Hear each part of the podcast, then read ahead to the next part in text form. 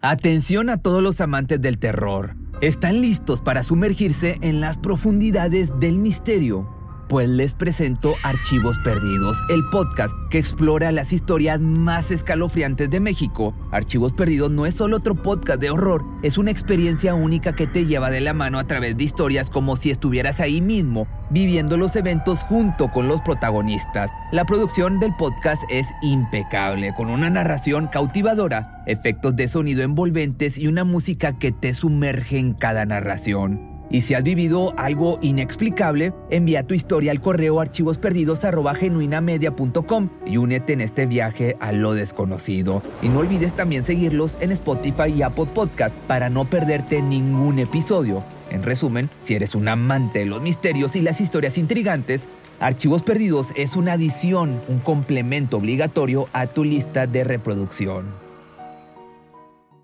¿No se merece tu familia lo mejor? Entonces, ¿por qué no los mejores huevos? Ahora, Egglands Best están disponibles en deliciosas opciones. Huevos clásicos, de gallina libre de jaula y orgánicos de Egglands, que ofrecen un sabor más delicioso y fresco de granja que le encantará a tu familia. En comparación con los huevos ordinarios, Egglands Best contiene la mejor nutrición como 6 veces más vitamina D, 10 veces más vitamina E y el doble de omega 3 y B12. Solo Egglands Best. Mejor sabor, mejor nutrición, mejores huevos. Visita egglandsbest.com para más información. En México son incontables las familias que han sido fragmentadas por la desaparición de un ser querido.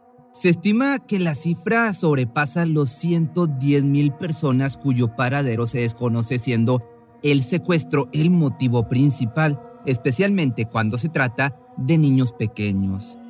Desgraciadamente, la mayoría de los casos suelen conducirse por el camino de una búsqueda interminable en la que, en medio de enorme sufrimiento, los padres salen a las calles con carteles de se busca una y otra vez sin resultado alguno, hasta que el paso de los años consumen las últimas pizcas de esperanza sobre un reencuentro, ya sea por envejecimiento, enfermedad o incluso fallecimiento. Miles de padres cuya vida dedicaron a dar con el paradero de sus hijos mueren lamentablemente en el intento, sin embargo, el caso que te voy a compartir el día de hoy rompe con todas las barreras y dificultades que pasan una madre y una hija para volverse a abrazar, incluso sorprendentemente después de 27 años. Esta es la historia de Lorena y Juana, a quienes en un segundo les cambió la vida siendo separadas por la maldad que emana de la crueldad humana, valiéndose de un descuido para salirse con la suya.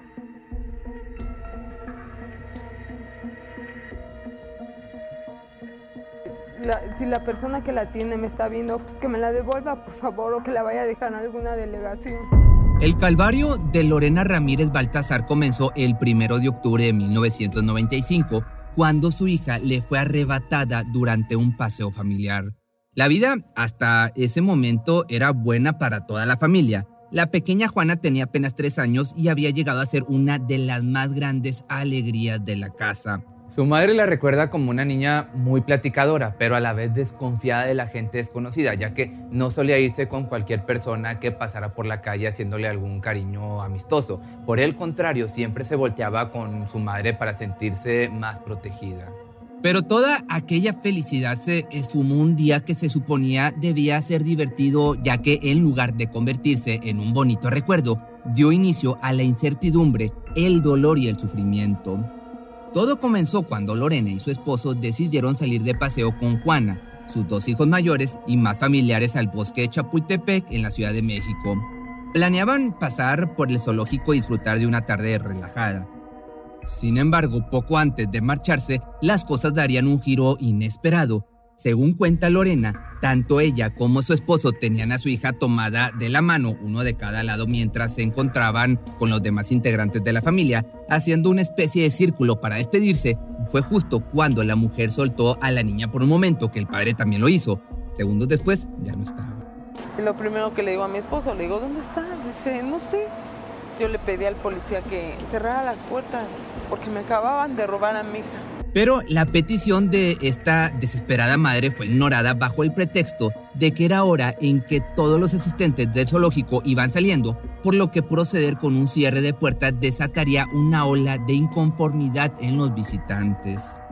Ni los gritos ni las exigencias de Lorena sirvieron de algo para cerrar a tiempo. Cuando lo hicieron ya era demasiado tarde. Entonces, sin perder más el tiempo, se dirigió a levantar la denuncia, donde nuevamente le dieron la espalda argumentando que debían pasar 72 horas antes de emprender un operativo de búsqueda. Quizá aparece por ahí, fue lo que le comentaron. Es una época en la que nacieron las asociaciones de niños robados y que la autoridad como que se atacaba de la risa cuando le decían, como que no ponía atención. Son niños, al rato regresan, por algo se fueron. A los tres años nadie se va así. Desde la nula respuesta por parte de la policía, lo único frente a la familia era un futuro pintado totalmente de gris, empañado por la desesperación de querer encontrar a una niña sin apoyo alguno salvo uno que otro vecino y amigo cercano que se unieron para repartir volantes en las calles. La prueba que les ponía la vida parecía imposible de superar. Lorena se dedicaba al aseo como trabajadora doméstica en algunas casas y su esposo laboraba como albañil. Difícilmente podrían conseguir los medios para una búsqueda más efectiva. Sin embargo, pusieron todo su empeño en cada oportunidad a su alcance. Todos los días, todas las noches pensaba en mi hija, me juré que algún día la iba a encontrar y seguir dándole difusión para que pues esto se hiciera realidad. Poco a poco Lorena se fue adentrando en el desgarrador mundo de niños robados donde conocía personas sufriendo el mismo calvario que ella. Eventualmente la invitaron a una fundación la cual se dedicaba a apoyar a este tipo de casos, pero lo que vio le llenó todavía aún más de terror. Tantas fotografías de menores privados de su libertad, jamás recuperados por sus padres. ¿Qué esperanza le quedaba a ella para reencontrarse entonces con su hija? Esta pregunta le asaltaba la mente a cada instante, pero nunca fue más grande que su perseverancia, incluso después de uno, dos, tres y hasta más de diez años. Para el resto del mundo la vida continuó su camino, pero para ella era como si se hubiese quedado atrapada en el capítulo más desgarrador de una historia trágica. Pronto, la bebé que se había perdido ya no era más una bebé. Tuvo que crecer y pasar las etapas de la niñez y la adolescencia lejos de su madre, quien en todo momento supo que estaba viva en algún lugar del mundo. Comenzó a solicitar retratos de reproducción con la imagen que Juana tendría en ese momento y los difundió hasta donde pudo, esperando encontrar alguna pista. Al cumplir dos décadas de búsqueda, la familia sufrió otra irreparable pérdida con el fallecimiento del padre de la niña perdida. Un hombre que en todo momento apoyó a su esposa, a sus demás hijos y que sin duda también atravesó todos esos años en un calvario. Se fue sin saber el paradero de Juana, lamentablemente. Sin embargo, antes del más anhelado momento tendría que superar otra prueba. Parecía como si estuviera atravesando los últimos meses de su existencia, pues las entradas y salidas al hospital comenzaron a ser cada día más frecuentes. La angustiada madre pensaba que no soportaría la intervención quirúrgica que debía recibir de emergencia, entonces antes de ello tuvo una seria conversación con sus hijos. Les pidió dejar de buscar a su hermana, sí, así como lo estás escuchando, dejar de buscar a su hermana, que siguieran con su vida siendo felices, ya que no tenían por qué cargar con esa pena tan grande. El dolor y la pena son mías y me las voy a llevar yo, les dijo con todo el dolor del mundo. Para el 11 de julio del año 2022, su resignación ya estaba pactada. Creía no sobrevivir y se despidió del resto de su familia. Mas el destino le tenía preparado otro escenario en el que no solo disfrutaría de una prometedora recuperación, sino que en el proceso recibiría una impactante noticia. Soy Juana Bernal y busco a mis padres biológicos. Era el primero de agosto del año 2022 y alguien escribió esa oración en una página dedicada a buscar familiares. Ella va a un internet y busca este, una, una página de niños robados. Y en esa página este, pone el nombre de Juana Bernal.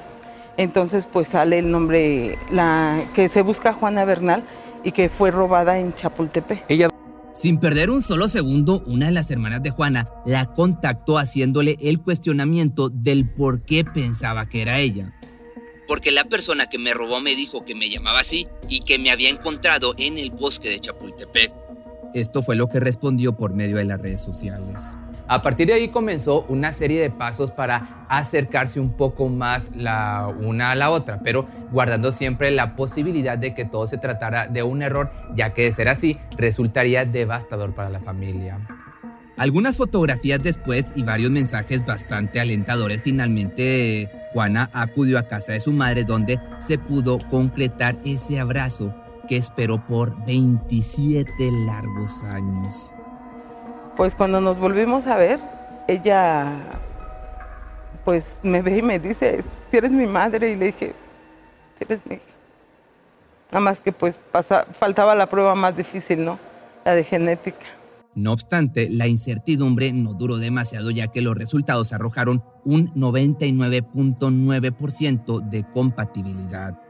Fue en ese instante que la interminable búsqueda finalmente terminó. Había perdido a una pequeña de tres años y ahora sostenía entre sus brazos a su hija de 30 años. Había tanto por contar, tanto por recuperar.